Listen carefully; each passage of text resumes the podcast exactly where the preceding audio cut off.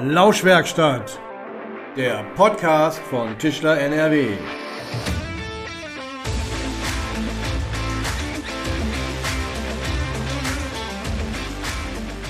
Hallo und herzlich willkommen in der Lauschwerkstatt. Mein Name ist Julian Grundhöfer und ich freue mich, dass ihr wieder eingeschaltet habt, denn heute haben wir einen ganz speziellen Gast.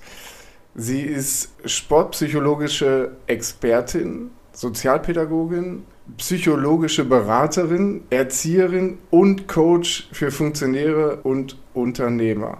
Puh, eine ganze Menge. Ich sage erstmal herzlich willkommen. Hallo, Miriam Kolas. Hallo, vielen Dank für die Einladung. Es hört sich schon nicht schlecht an. Ne? So fühle ich mich nicht immer, aber hört sich gut an, so aufgelistet. Auf jeden Fall. Aber stell dich doch mal vor, habe ich noch irgendwas vergessen? Erzähl uns mal ein bisschen was von dir. Ja, Mutter hast du vielleicht vergessen. Das würde ich vielleicht dann noch mit reinhaben wollen. Das ist mir wichtig. Ansonsten, nein, das äh, reicht ja auch, ne? So. Auf jeden Fall. Ja. Ähm, hauptsächlich in der ähm, Sportpsychologie unterwegs. In welchen Sportarten bist du denn zu Hause? Ich habe angefangen in der Fußball-Bundesliga, fest angestellt, ähm, dann äh, Basketball, zweite Bundesliga, fest angestellt und dann nur noch auf selbstständige Tätigkeit und da vor allem American Football. Ähm, und habe mich da in den letzten Jahren festgelegt auf diese Sportart. Betreue aber auch Handball, Bundesliga, äh, zweite Liga, Damenmannschaften, aber vor allem halt Football und bin da für Verbände äh, tätig, in der Schiedsrichterausbildung, Nationalmannschaft, was auch immer. War da von Anfang an der Weg auch klar, dass du ähm, direkt in den Sport möchtest und in eine bestimmte Sportart? Ich meine, wenn du mit Fußball angefangen hast? Nee, es war gar nicht klar. Ich habe im Olympiastützpunkt in Bochum angefangen zu arbeiten und damals gab es in den äh, Lizenzierungen für Fußball erste, zweite Bundesliga noch nicht ähm, die Auflage, dass die Nachwuchsleistungszentrum brauchen. Mm, das ist erst später gekommen und deswegen hatte Schalke und VfL Bochum damals als Erstligamannschaft da noch Wohnungen gemietet und da wurden die betreut. Okay, genau. spannend. Mhm. Ähm, und wie bist du dann vom Fußball über Basketball zum American Football gekommen? Sind ja irgendwie schon alles grundverschiedene Sportarten. Ja, total. Ähm, vom, also ich bin in Elternzeit gegangen von meinem äh, festen Job bei der Bundesliga Fußball und habe dann in der Elternzeit im ersten Jahr ein tolles Angebot äh, von Basketball bekommen und war da angestellt beim Hauptsponsor. Das ist ja öfter so bei den äh, Sportarten in Deutschland, die eben nicht so viel Geld haben wie Fußball. Und dann sind, haben wir die Playoffs erreicht und die Amerikaner sind nach Hause geflogen. Es gibt ja immer einen kleinen Kader im Basketball. Und dann ähm, hat der Hauptsponsor gesagt, naja, also wir haben da noch so eine Footballmannschaft, zweite Liga, die beginnen genau jetzt. Geh doch mal schauen. Und dann stand ich plötzlich da, einen riesen Schreck gekriegt, 65 äh, Männer, 10 Trainer und ich dachte, ach du liebe Güte. Ja, da war dann Schluss mit meiner Arbeit, die ich vorher kannte. Ähm, und jetzt gerade so brandaktuell, wenn man sich so eine Sportart anguckt, du hast gerade auch schon von vielen oder einem großen Teilnehmerfeld dann einfach auch beim American Football gesprochen. Wie funktioniert das zu Corona-Zeiten und ähm, wie kannst du deinen Job da gerade ausüben? Mhm. Anders hm. als vorher. Ähm, aber so geht es ja allen Menschen, dass die umdenken mussten. Es geht ganz viel über ähm, Teams oder Zoom. Training findet halt viel über Zoom statt, dann Theorie oder gemeinsames Workout. Das mache ich natürlich nicht, beides nicht, aber ähm, ich bin spazieren gegangen, viel mit Spielern, mit Maske draußen, letztes Jahr, dieses Jahr. Wir telefonieren auf jeden Fall mehr ähm, und es mehr online auch, wo wir miteinander, Trainersitzungen sind auch alle online, ähm, ja, wo man, wo es auch andere Themen gibt natürlich. Themen sind dann nicht mehr, das nächste Spiel steht an am Wochenende, weil wir sind, wir haben im Moment keine Saison ähm, und immer mal wieder Training oder auch nicht. Jetzt ist es ja so, dass ähm, viele Vereine der zweiten Liga und ersten Liga im Football jetzt auch einen anerkannten Profi-Status bekommen haben, damit wir überhaupt trainieren können. Das heißt, äh, die können sich testen lassen oder wir lassen uns alle testen, damit wir trainieren können. Und dann sind wir raus aus diesem ähm, Hobby Sport und dürfen also trotzdem trainieren, unabhängig von den Zahlen. Verrückte Zeiten. Ja, sehr.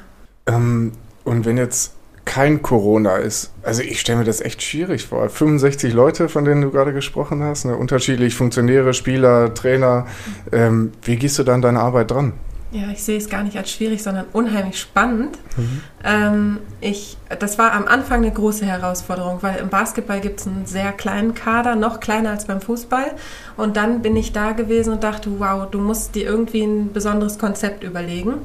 Ähm, du musst das runterbrechen können, damit du alle erreichst, ohne dass du mit allen sprichst, weil dafür ist keine Zeit. Also vielleicht in der Vorbereitung und langfristig gedacht, aber ich stand ja schon quasi mit dem ersten Spieltag dann bei der Mannschaft.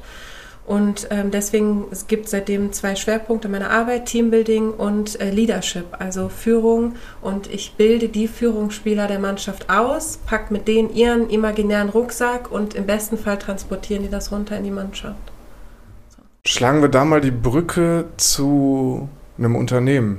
Funktioniert ja eigentlich ähnlich. Also die meisten Unternehmen sind dann vielleicht auch in dieser Mitarbeiterstärke von, keine Ahnung, 40, 50 Mitarbeiter oder so, wo du da unterwegs bist. Funktioniert das dann nach einem ähnlichen Prinzip, wie du da dran gehst? Ja, also ich gebe äh, Führungskräfteseminare seit vielen Jahren, Mitarbeiterführung, Mitarbeitermotivationsseminare und auch die Generation der Führungskräfte ausgebildet in den Krankenhäusern, äh, Knappschaftskrankenhäusern im Ruhrgebiet. Ähm, und ähm, supervidiere da auch eine Abteilung, zum Beispiel regelmäßig einmal im Monat hier in Dortmund. Ähm, und natürlich sind das Fragen, mit denen wir uns auch beschäftigen. Wer führt eigentlich wie? Wie möchte ich geführt werden? Wie führe ich? Ähm, hab, ist das so, wie ich bin oder habe ich das irgendwo so übernommen? Ähm, sehe ich meine Mitarbeiter wirklich, wie sie sind und wie kann ich ihre Stärken und Ressourcen vielleicht aus dem Privatleben auch in meine Arbeit integrieren, um die Motivation zu steigern? Aber auch, wie viel Entspannung, um Motivation zu erzeugen, kann ich wirklich ähm, auch zulassen und auch vielleicht irgendwie mit einbringen in meine Arbeit. Weil das ist natürlich das Gleiche wie im Sport. Wir kennen ja von verschiedenen Kurven und so in der Sportpsychologie, da gibt es so eine Kurve, äh, die Jerk-Dodson-Kurve. Und da geht es darum, dass ähm, es nur ein kleines Fenster gibt, wo man wirklich seine beste Leistung äh, vollbringen kann. Und die ist genau oben an der Spitze zwischen Entspannung und Anspannung. Mhm. Wenn man drüber ist, ist man zu angespannt und kommt nicht an diesen Optimalpunkt. Wenn man zu entspannt ist, auch nicht. Da muss man Aktivierungsmechanismen mit einbauen. Und ich denke, dass das auch etwas ist, was äh, Führungskräfte in Firmen ähm, mal sehen sollten und auch gucken sollten, dass die Balance passt, auf jeden Fall. Auf das Thema Führung kommen wir gleich auch noch mal ein bisschen ähm, detaillierter. Ein wichtiger Punkt ist sicherlich auch Konfliktberatung, oder? Also ich stelle mir das gerade in Unternehmen so vor, ähm, in einer Abteilung, in einem bestimmten Team, ähm, da ist ja echt häufig Konfliktpotenzial auch einfach da. Es kommen unterschiedliche Charaktere zusammen und ähm, gehst du da auch präventiv schon dran oder dann auch, kommt es auch vor, dass du in deiner Beratung das auch irgendwie machst? Also in der Supervision ist es ja quasi ein Prozess, den ich ständig begleite. Wir sind jetzt im dritten Jahr, glaube ich, bei der Abteilung. Die ähm, Führung dieser, ähm, dieser Station kannte ich aus meinem Führungskräfteseminar und die hat mich dann gebucht quasi, weil das Team neu in der Privatstation äh, aufgebaut wurde. Und natürlich begleiten wir das. Wo sind die Konflikte, gehen wir an, wenn die da sind? Ähm, aber ich denke, dass das auch viel mit Führung zu tun hat und wie geführt wird. Und da kenne ich nur Beispiele, die ich hier sagen kann, die sicher auch in der Firma vorkommen. Wenn ein Trainer zum Spieler sagt, ja, werd doch mal besser oder lauf doch mal schneller oder fang doch mal besser, ähm, ist einfach ein schlechtes Feedback. Und so kann man sich wenig entwickeln und wenig wachsen. Und ich denke, das sind auch Dinge, ähm, die man sich im Unternehmen gut anschauen kann, um Konflikte überhaupt zu vermeiden. Ist das gerade auch vielleicht in diesen Corona-Zeiten nochmal wichtiger, ähm, wo wir haben uns eben im Vorgespräch auch darüber unterhalten, Homeoffice ist verstärkt in, in Unternehmen eingezogen, man sieht sich nicht mehr so häufig. Ähm, ist es da nochmal verstärkt wichtig, gutes Feedback zu geben, um eben solche Konflikte dann auch einfach vorzubeugen? Ja, ähm, gutes Feedback, Wertschätzung und trotzdem Zusammenhalt erzeugen. Und das sind ja auch die großen Themen im Sport. Ne? Das ist beides gleich in dieser Zeit ähm, wenn sich die Sportler nur per Zoom ein, zweimal die Woche sehen. Und äh, dann, wie fühle ich mich zugehörig weiter zu einer Firma, zu dem Verein? Äh, wie kann ich dieses Feuer in mir trotzdem behalten, auch wenn ich im Jogger zu Hause äh, vor dem PC sitze? Wie kann ich trotzdem Lust haben auf meinen Job und weiterhin das machen zu wollen und mein Bestes zu geben? Ist das auch eine Generationsfrage? Ich glaube, dass ähm, Generationen, die einfach immer, wo Fleiß noch eine ähm, Sache war, die viel höher angesetzt war als jetzt, Gott sei Dank, meiner Meinung nach, weil jetzt ist eher so eine Work-Life-Balance geworden, wo wir mehr drauf gucken. Aber ich glaube, das fällt denen natürlich viel leichter. Die sitzen sicher auch nicht im Jogger vor dem PC zu Hause, sondern haben sich trotzdem ordentlich angezogen, ähm, was ja nicht die Arbeit besser macht. Aber ich glaube, das fällt leichter, ja. Und wir sind ja auch so getrieben von den Dingen um uns herum.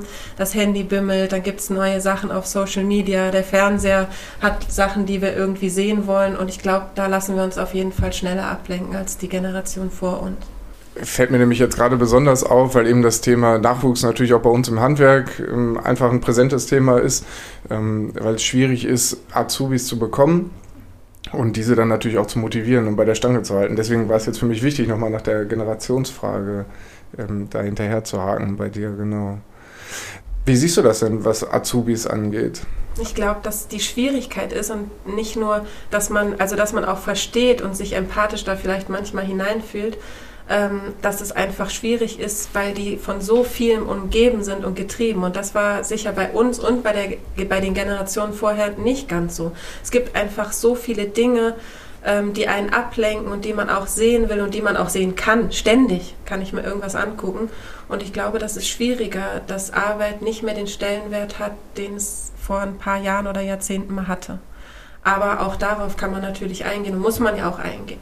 Und deswegen kann man noch viel mehr gucken, was sind die Ressourcen dieser jungen Menschen ähm, und wie kann ich das in meinem Betrieb vielleicht nutzen, dass die sich auch aufgehobener fühlen mit dem, was die eigentlich für Interessen haben.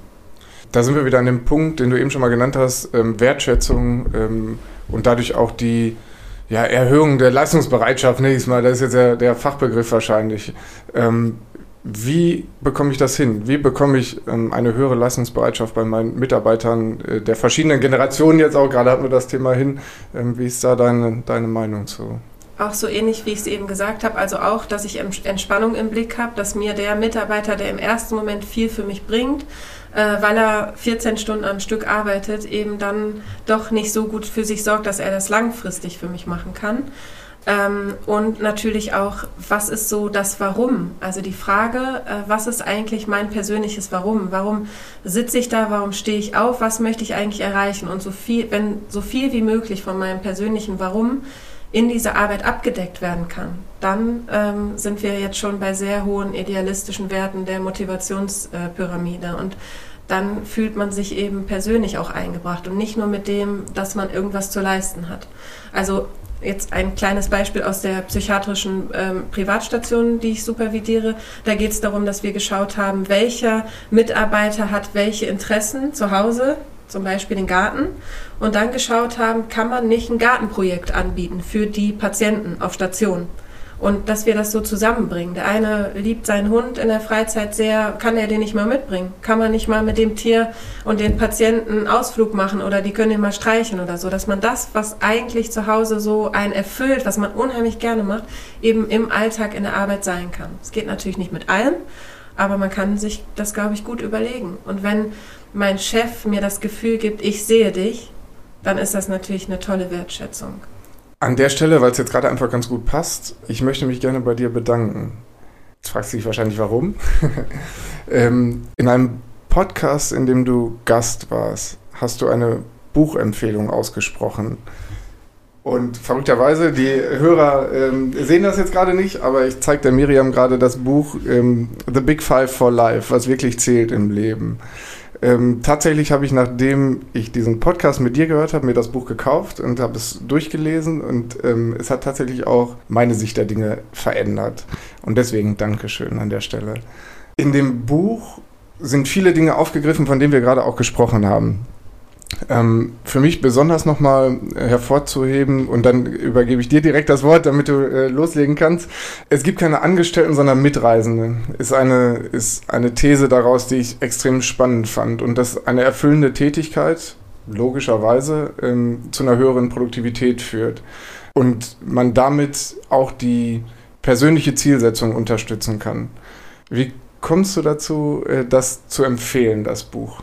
Ja, ich habe das schon so oft verschenkt, dieses Buch, muss ich sagen. Ich liebe das, es ist wirklich toll. Es, der Dank gilt ja nicht mir, weil ich habe es leider nicht geschrieben. Ähm, aber ich finde es auch fantastisch und dass man sich überhaupt mal mit diesen Fragen auseinandersetzt. Es gibt noch andere tolle Bücher. Es gibt noch einen empfohlen vom Harvard Journal, wo es um das Warum geht. Ähm, das sehr ähm, also für eine Firma oder so vielleicht noch besser aufgebaut. Äh, Finde dein Warum heißt das. Ist auch ein ganz tolles Buch. Und diese Fragen, die sollte man sich, glaube ich, selber stellen. Und im besten Fall sollte die Führungskraft der Firma, in der ich arbeite, mein Warum auch kennen. Weil dann bin ich natürlich König. Und auch in diesem Buch finde ich eine Sache besonders wichtig, ähm, zum Beispiel der Empfang einer Firma ja, wer sitzt eigentlich vorne und wer ist mein Aushängeschild und wer ist mindestens genauso wichtig wie jeder andere, auch wenn er vielleicht nicht so eine qualifizierte Ausbildung hat oder nicht so viel Geld verdient wie die Leute, die danach in den Büros sitzen. Aber das ist das Erste, was die Menschen sehen, wenn die reinkommen. Also ist das auf jeden Fall etwas, was ich zu wertschätzen habe praktisch meine Visitenkarte. Ja, genau. Meine persönliche Visitenkarte. Mhm. Ähm, ich habe eben die These ähm, daraus mitgenommen, es gibt keine Angestellten, sondern Mitreisende. Können wir das mal adaptieren auf einen Mitgliedsbetrieb von uns, einen meinetwegen sechs, sieben Mann Betrieb, ähm, der drei Gesellen hat, einen Auszubildenden. Ähm, wie gehe ich da dran, mein, meine Mitarbeiter als meine Mitreisenden zu sehen und nicht als meine Gesellen oder Azubis? Aber wenn du das schon machst und es nur aussprichst, dann glaube ich, werden deine äh, Mitarbeiter das oder deine Mitreisenden das auch so fühlen können. Ähm, ich glaube, dass man überhaupt darüber nachdenkt, sein äh, Mindset dahingehend zu verändern. Ich glaube, das ist schon der erste Schlüssel. Und ähm, das ist einfach eine schönere Vorstellung. Aber das geht natürlich nur, wenn wir alle in dieselbe Richtung schauen. Und das ist wichtig, dass man sich auch damit beschäftigt in seiner Firma. Nicht nur, dass die Zahlen stimmen ähm, oder dass man das nächste große Projekt hat, sondern wo stehen wir eigentlich, wo wollen wir hin, äh, was kannst du dazu beitragen, was möchtest du gerne mit einbringen, kriegen wir das hier irgendwie hin, ähm, hast du Lust, einen Podcast zu machen zum Beispiel oder dich an technischen Sachen ähm, irgendwie abzuarbeiten, möchtest du, dass unsere Instagram-Seite irgendwie besser wird, weil du als 19-jähriger Azubi da total Spaß dran hast in deiner Freizeit, ja, dann mach das. So können wir gemeinsam wachsen und so können wir gemeinsam die Reise beginnen. Und ich finde das persönlich auch sehr schön, dass es immer als Reise bezeichnet wird, weil genau so sehe ich und schreibe ich das ja auch immer in meinen Artikeln, dass ich die Sportler auf einer Reise begleite, die wir gemeinsam anfangen. Weil es ja nicht so, dass ich allwissend bin und die wissen nichts und genauso ist es beim Chef auch nicht, sondern ich bin einfach total dankbar und demütig, dass ich so Menschen hm, wachsen sehen kann und äh, da die vielleicht ein bisschen unterstütze auf ihrem Weg. Und das ist immer eine gemeinsame Reise und ich nehme immer auch ganz viel mit. Schlagen wir doch mal die Brücke zu der ähm, erfüllenden Tätigkeit, äh, die wir in Einklang bringen mit der höheren Produktivität. Das heißt, ich schaue mir ähm, an, was tatsächlich meine Mitarbeiter gerne machen, worauf sie Lust haben ähm, und erfülle ihnen diese Möglichkeit auch in meinem Unternehmen, so dass sie dann am Ende des Tages auch wirklich einen höheren Output haben. Das, das kann ich so richtig erstmal mitnehmen. Ja, das ist super zusammengefasst. Genau so würde ich das auch sehen. Es ist halt super schwierig und auch das ist eine Reise, sich als Chef oder als ähm, Leader dieser Firma auf sowas einzulassen. Weil man muss natürlich gut hingucken und das mit Arbeit verbunden auch. Und auch mit sich öffnen dass man auf gleicher Ebene zusammen ist und dass man eben ähm, miteinander ja, gleichwertig sich gegenübersteht und dass der Gegenüber das auch spürt. Dass man nicht eben unbedingt darüber steht, sondern dass man auch die Tipps und die neuen Dinge, die Menschen mitbringen, auch in der Firma, dass die einen Platz haben dürfen. Jetzt sind wir schon mittendrin in unserem Unternehmen, das ich eben mal als Beispiel genannt habe. Bleiben wir mal mit dabei. Ähm, ein wichtiger Punkt in dem Buch ist auch, die größte Chance der Gewinnsteigerung besteht darin, die Beziehung zu meinen vorhandenen Kunden zu verbessern. Das heißt, ich muss nicht zwingend die ganze Zeit neue Kunden suchen, sondern ähm, ich lerne von meinen Fans. So ist, glaube ich, das Zitat tatsächlich daraus. Äh, kannst du das für mich ein bisschen einsortieren? Ja, in dem Buch geht es ja auch darum, dass man genau weiß, wenn der und der anruft, wie möchte der eigentlich behandelt werden ähm, und was wünscht er sich eigentlich. Also auch da. Und das ist natürlich im Sport sehr vergleichbar weil die Führungsspieler, ähm, von denen erwarte ich und wir erarbeiten gemeinsam, was brauchen eigentlich meine Spieler, damit sie das tun, was ich von ihnen möchte. Im, ähm, im Football ist das noch viel klarer, weil da gibt es ja den Quarterback, der wirft und vor ihm sind ja Männer, die für ihn blocken, also die, die diesen Zeit ermöglichen. Die geben also quasi ihr Leben in diesem Moment für mich. Das heißt, ich muss sie dazu ja auch motivieren und muss schauen, was brauchen sie eigentlich, damit sie ihre beste Leistung brauchen. Und der eine braucht vielleicht auch super, du schaffst das, so eine Ansprache, der andere vielleicht mal ein paar Streicheleinheiten übertragen und dem, bei dem anderen muss ich wissen, die Freundin hat sich gerade getrennt und wie gehe ich mit dem um. Das heißt, ich muss schon auch ähm, genau wissen, was die Menschen vor mir brauchen, um diese Leistung zu erzielen. Wenn ich das weiß, kann ich sie natürlich dahingehend bewegen. Das heißt, das kriege ich natürlich auch nur durch Kommunikation ja, raus. Also ist Kommunikation viel. eigentlich ähm, bei all dem, worüber wir jetzt auch gesprochen haben, eigentlich mit das wichtigste Mittel im Unternehmen. Ja. Ähm, Gibt es irgendwie eine Strategie, wie man da am besten drangehen kann, um ähm, solche Dinge auch zu erfahren? Nicht jeder ist ja gerade mitteilungsbedürftig und ähm, erzählt, was bei ihm persönlich passiert. Ja, auch da ist das wieder, dass es mit Wertschätzung zu tun hat. Es gibt mein liebstes Beratungsmodell, ist die Transaktionsanalyse zum Beispiel. Ähm, und da ist es oft so, dass der Fehler gemacht wird, dass von oben herab gesprochen wird. Da gibt es verschiedene Ich-Ebenen und aus dem Eltern-Ich wird so ins Kind-Ich gesprochen. Ähm, das ist in Beziehungen übrigens auch öfter so. Ähm, und da, das sollte halt nicht passieren. Und um diese Sachen aufzulösen, dass der andere sich fühlt, als wenn ich ihn so bevormunde, ähm, stelle ich Fragen. Was denkst du denn, was dir helfen könnte? Oder wie könnte ich dich unterstützen, um deine Träume hier wahr werden zu lassen? So. Und in dem Moment, wo ich den anderen frage, nehme ich ihn ernst und gebe ihm das auch zurück. Du bist Experte für dein Leben, nicht ich. Nur weil Chef auf meiner Jacke steht. Muss ich ihm das da deutlich machen in dem Moment? Oder ruft das bei jedem Menschen das direkt hervor? Ich denke nicht, dass das für jeden immer gleich ist, jede mhm. Theorie. Aber ich glaube schon, dass wenn ich sowas frage, auch bei Kindern macht man das ja gerne, damit, man, damit die sich einfach ernst genommener fühlen. Weil nur weil ich ein Buch mehr gelesen habe oder ein Studium oder so gemacht habe, bin ich noch lange nicht Experte für deren Leben. Und ich muss halt einfach schauen, wofür die brennen. Und dann kann ich sie auch laufen lassen. Und das muss man einfach immer wieder neu entzünden, dieses Feuer. Wichtig ist ja sicherlich das, was du eben schon mal gesagt hast, voranzugehen und selbst eben auch zu zeigen, was ich erwarte ähm, und das selber auch zu leben. Wie kriege ich das denn hin, dass die Mitarbeiter dann auch anfangen, sich selbst zu hinterfragen? Dass sie selbst anfangen, an sich zu arbeiten. Also ich gebe ihnen praktisch die Wertschätzung, aber dass sie selbst dann auch ähm, über einen längeren Weg an sich arbeiten, um dem Unternehmen, ähm, um das Unternehmen voranzubringen. Ja, da würde ich natürlich immer sagen, mit äh, Supervision oder mit Coaches, muss ja nicht ein Supervisor sein, der eben auch in die Firmen geht. Dafür sind sie ja da. Und da werden äh, Arbeitsprozesse, Kommunikationsprozesse, Teambuilding-Prozesse miteinander in regelmäßigen Abständen eben geschaut. Und da kann das ja durchaus sein, dass der Chef der Firma vorher sagt, wohin er eigentlich möchte oder was er sich mal genau anschauen will, Mitarbeitermotivation, was auch immer. Allein diese Zeit wo alles andere ausgeblendet ist. Einmal im Monat, einmal im Quartal, zwei Stunden. Nur wir als Team zusammen. Das wird immer besser sein, als diese Zeit nie zu haben und zwischen Tür und Angel irgendwelche Prozesse in Gang bringen zu wollen und zu sagen, ja, hier hast du das Buch, liest doch mal. Nee, lese ich vielleicht dann nicht. Aber wenn wir gemeinsam darüber sprechen und jemand erzählt es uns auch noch äh, sehr ähm, leidenschaftlich, dann kann ich auf jeden Fall was davon mitnehmen. Entsteht dadurch auch eine Art Gruppendynamik? Ja, immer. Und viel mehr, als wenn jeder in seinem Büro sitzt und die Tür zu hat. Also, das ist natürlich klar. Obwohl das beim Handwerk ja wieder das Tolle ist, weil alle gemeinsam eigentlich ja etwas erschaffen aus ihren Händen heraus. So. Und das ist natürlich anders, als wenn wir uns jetzt eine reine Bürogesellschaft ähm, oder so anschauen. Das ist ja wirklich das Tolle, dass man eigentlich dadurch sich schon verbunden fühlt, weil man vielleicht gemeinsam etwas ganz neu erschafft und herstellt. Teambuilding-Maßnahmen. Ich glaube, jeder hat jetzt irgendwelche Rafting-Touren ähm, vor Augen. Wie kann ich da im Kleinen mit anfangen mit solchen Geschichten? Eben diese Gruppendynamik dann hervorzurufen, um wirklich ein, ein starkes Team für mein Unternehmen auf die Beine zu stellen. Natürlich kann man, also was wir im Sport im Moment machen, ist äh, Challenges zu machen, wo kleine Gruppen gegeneinander antreten in irgendwelchen Dingen. Das kann Fachwissen sein von der Firma oder was auch immer, sportliche Aktivitäten. Dann fühlt man sich auf jeden Fall schon wieder ein bisschen zugehöriger, auch in so einer Zeit, wo alle so nach außen wegfliegen, weil sie nicht gemeinsam zusammensitzen können. Ähm, und ich denke, das sind so Dinge, die man gucken kann. Rafting oder Kletterpark sind so die, die man sich irgendwie als erstes vorstellt. Aber die können auch im Kleinen sein, natürlich. Es geht aber auch viel um kleine Spiele. Also ich spiele zum Beispiel viel mit den Mannschaften in den Teambuilding-Sachen.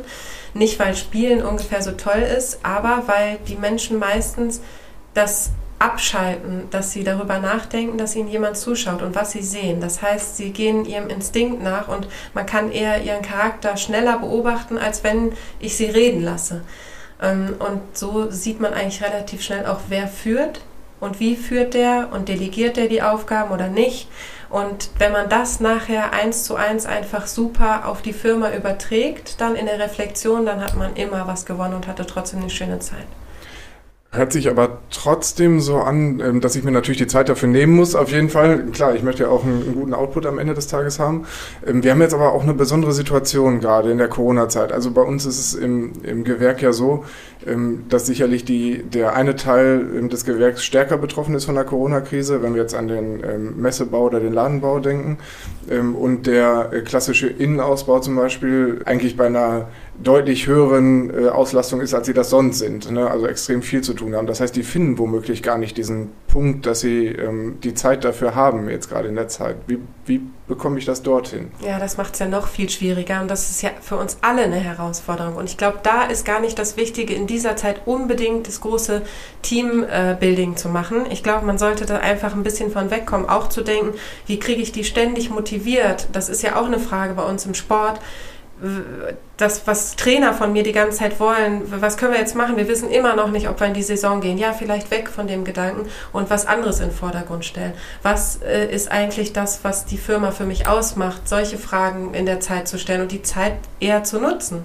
Ja, dann ist die Auslastung im Moment nicht so groß, aber wie können wir die sinnvoll füllen? Und dann vielleicht mit denen, die das nicht haben, Projekte starten.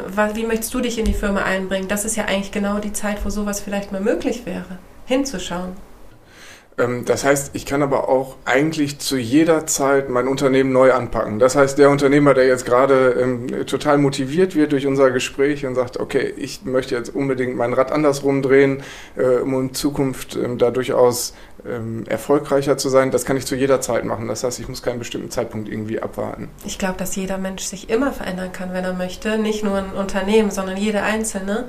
Und dass da einfach wieder zugehört, dass wir so ein bisschen Feuer für das haben. Warum haben wir eigentlich angefangen? Warum haben wir uns diesen Beruf ausgewählt?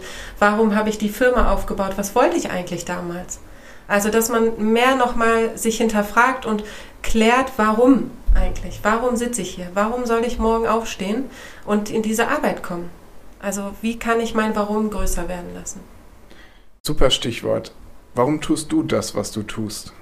Das habe ich eben eigentlich schon gesagt, weil ich das sehr, sehr wertschätze, dass ich Menschen dabei begleiten darf, dass sie wachsen. An sich, über sich hinaus manchmal. Und das ist einfach so wunderschön, dass Menschen mich an ihrer Reise teilhaben lassen. Das ähm, ja, ist einfach der allerschönste Job, den ich mir vorstellen kann.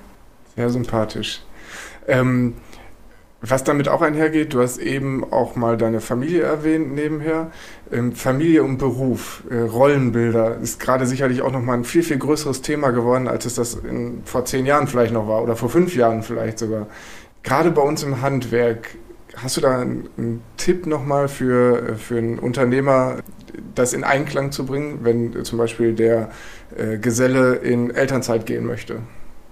Man sollte dafür offen sein heutzutage. Ich glaube, man muss sich einfach in seinem Kopf sagen, das gehört alles dazu und ich möchte familienfreundlicher sein. Und eigentlich sind wir ja dann bei dem Punkt, was ist mir im Leben wichtig und wie kann ich mich auch wohlfühlen mit diesen beiden Bereichen. Wenn ich als Mitarbeiter immer denke, meine Familie, die darf nicht sein eigentlich, mein Chef möchte nur, dass ich hier immer alles arbeite und hat gar kein Verständnis dafür, dass mein Kind gerade nicht in die Schule kann, weil wir Corona haben, dann wird derjenige nicht so viel leisten.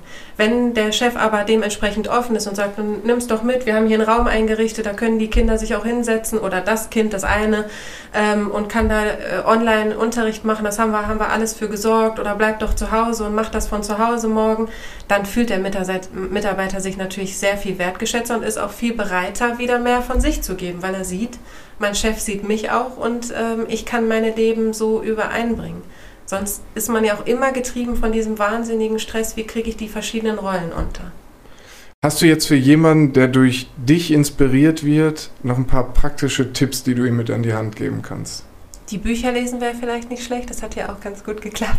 Ähm, das ist vielleicht ein schöner Start von einer Reise mhm. ähm, und ähm, von Mitreisenden. Und ich kann so ein Buch ja auch einfach mal in den Pausenraum legen und ähm, vielleicht noch andere Leute inspirieren, die das möchten. Aber man muss natürlich immer gucken, wo die Leute stehen und ob die sich gerade abholen lassen.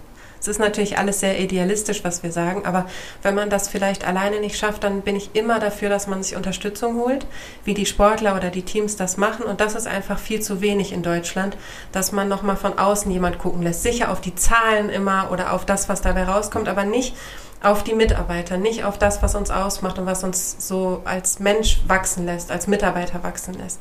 Und da einfach viel mehr, so wie in sozialen Berufen, Supervision zu nutzen oder einen Coach zu nutzen und nicht einmal im Jahr eine schöne Weihnachtsfeier zu machen. Es reicht einfach nicht, dass die Mitarbeiter ihr Bestes geben. Das heißt, jetzt so im Kleinen heruntergebrochen kann man sagen, okay, ähm, ich fange als erstes mal mit Gesprächen an. Eben das Thema Kommunikation, was wir ja vorhin hatten. Also ich fange jetzt erstmal an, überhaupt mit meinen Mitarbeitern zu reden und ähm, in sie hineinzuhören. Ähm, das wäre jetzt auch ein Tipp, den du mitgeben könntest. Ja. Im Sport arbeiten wir ja auch vor der Saison gerne mit Zielvereinbarungen. Wo möchte ich nach dem und dem Spieltag stehen? Äh, was würde ich persönlich sagen, äh, was die beste äh, Mannschaft ist, die von den Leuten da stehen? Was würde ich meinem Coach gerne mitteilen? Alles anonymisiert.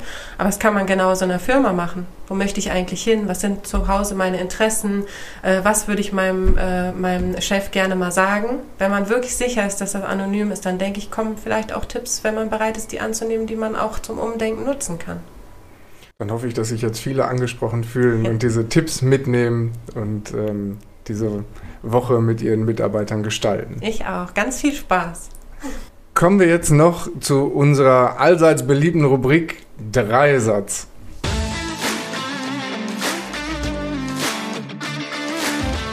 Das heißt, ich beginne einen Satz und du vervollständigst ihn. Okay? Ja. In meinem persönlichen Lebensmuseum ist ein besonderes Highlight? Meine Tochter. Auf jeden Fall. Also ich, das alles geht natürlich nur mit der Unterstützung von Familie. Mein Job ist ja nicht immer von 9 till 5, sondern oft am Wochenende, oft mit vielen Reisen verbunden. Ähm, und das ist trotzdem das größte Highlight, was ich selbst geschafft habe aus der Sportpsychologie ist für diese aktuelle Corona-Situation hilfreich? Dass man, ähm, dass man die Brücke, so wie wir eben gesagt haben, gut schlagen kann von was ist eigentlich wichtig in der Zeit, wenn alle Menschen so freier fliegen können, weil sie nicht so gebunden sind, zum Beispiel an den ähm, Ort, wo sie arbeiten. Wie kann ich trotzdem Zugehörigkeit schaffen? Das ist eine große Frage, mit der wir uns im Sport im Moment viel beschäftigen. Wenn ich mal den Kopf frei kriegen möchte, gehe ich laufen. gehe ich auf jeden Fall gerne joggen, weil das, also für mich persönlich auf jeden Fall das Allerbeste. Ich habe nie etwas äh, kennengelernt, was mir so den Kopf frei macht wie das. Sehr schön. Miriam, vielen Dank für dieses sehr offene und persönliche Gespräch. Ja, vielen Dank für die super vorbereiteten Fragen. Ähm, an dieser Stelle auch ein Dankeschön an alle unsere Hörerinnen und Hörer. Wir gehen jetzt in unsere Sommerpause, das heißt die nächste Folge, die gibt es dann erst im September. Ähm, bis dahin hört euch ruhig gerne alle alten Folgen nochmal an. Jetzt neuerdings haben wir auch unsere Sonderschichten mit dabei. Das heißt, in unregelmäßigen ähm, Rhythmus wird es auch immer mal wieder Sonderschichten zu aktuellen Dingen geben. Wenn ihr Anregungen oder Kritiken habt, dann gerne an lauschwerkstatt.tischler.nrw. Abonniert uns gerne und ich würde sagen, bis dahin in der Lauschwerkstatt.